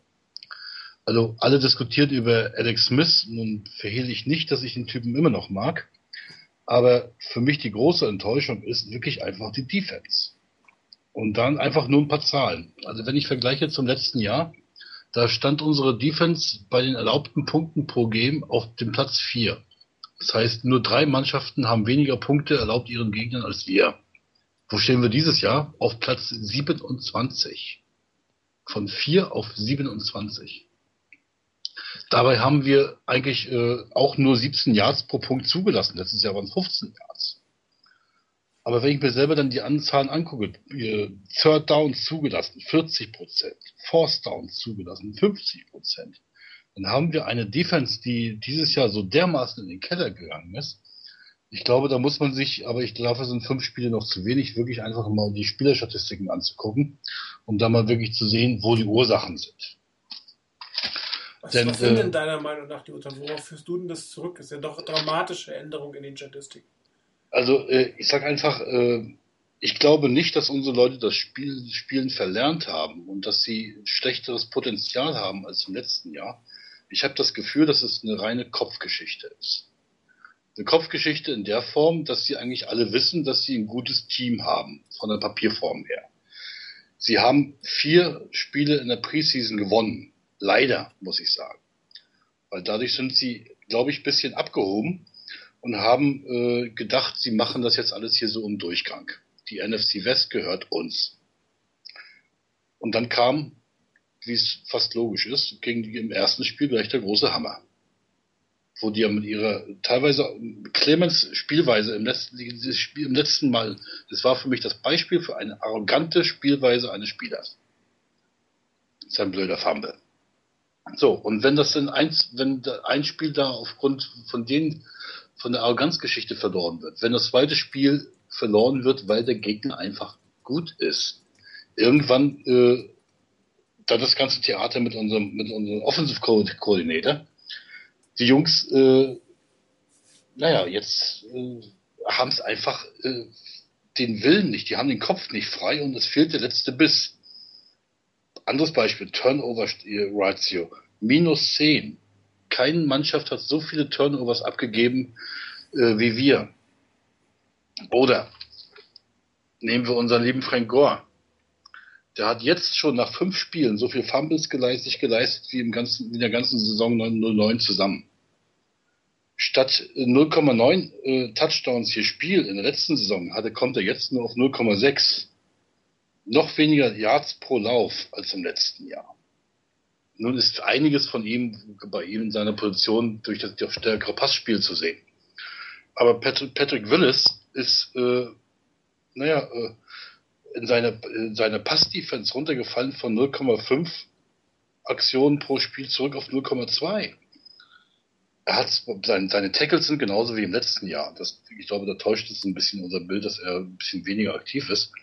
Aber gegen die Pass-Defense ist er schlechter als vorher. Das sind wirklich nur ein paar kleine Zahlen. Ich, ansonsten äh, können wir jetzt stundenlang damit voll bombardieren, äh, die mir einfach sagt, dass äh, in dem ganzen Team momentan der Wurm drinne ist. Und ich habe das Gefühl, dass Singletary nicht mehr derjenige ist, der die Leute aus diesem Loch herausbringen kann. Aber da wäre auch die Hauptfrage, siehst du das Problem in den Spielern an sich oder in der Psyche oder beziehungsweise in dem Coaching? Ich meine, irgendeinen Grund muss es ja geben. Es ist eine Kombination. Es, ich kann nicht sagen, der hier, das ist das eine oder es ist das andere, weil das Ding ist eigentlich ein guter, ein guter Motiva- Motivator. Aber äh, ich, ich meine, ich kenne es hier von meinen Warriors hier vor Ort. Nachdem die in dieser Saison die ersten drei Spiele Klatschen gekriegt haben, waren die nächsten Spiele erstmal automatisch verloren, weil die Jungs schon gedacht haben, sie gehen auf den Platz und werden verlieren. Das ist eine Gruppenpsychose, die sich da einstellt. Und äh, es ist wirklich der Punkt, wir haben es letztes Mal schon diskutiert, ein, zwei Spiele knapp gewinnen, rausreißen und sei es, weil der Gegner noch drüber ist als wir, bringt die Leute erstmal wieder dazu, dass sie äh, mit einer bisschen breiteren Brust und mit einer größeren Aggressivität ins nächste Spiel reingehen. Und das ist, glaube ich, der Knoten, der platzen muss. Dann würde ich sagen, hoffen wir mal, dass wir das äh, in zwei Tagen sehen werden. Die, die Raiders sollten ein Team sein, wo die Emotionen hochkochen. Und vielleicht kommen wir da über, über die Psyche, über eine gute Psyche, über eine gute physisch tatsächlich wieder ins Spiel. Ansonsten würde ich sagen, wir haben es jetzt fast eine Dreiviertelstunde ausgehalten. Ähm, uns laufen auch so ein bisschen die Hörer weg. Wahrscheinlich gehen sie jetzt alle doch noch feiern. Ich möchte mich äh, wie immer bei euch bedanken, Dirk, für dir nochmal noch für den Kommentar, für die Zahlen, die ich du danke, rausgesucht Ich danke euch.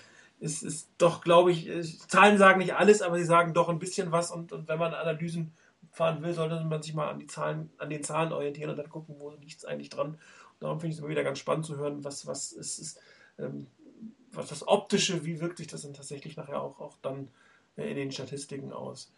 So, nochmal der Aufruf. Ähm, wir brauchen einen Ersatz für Rainer. Bitte meldet euch bei uns. Danke, Rainer. Gern geschehen. Danke, Chris. Ist schon weg. Gut. Und danke dir, Dirk. Ähm, ich wünsche euch, ich wünsche euch allen ein schönes Wochenende. Ich wünsche uns allen gemeinsam ein tolles Spiel gegen die Raiders und hoffentlich den ersten Sieg, sodass wir am nächsten Freitag vielleicht äh, mit kürzeren, positiveren Worten äh, ein, eine, eine schöne Bilanz des Spiels ziehen können. Gute Nacht und vielen Dank fürs Zuhören.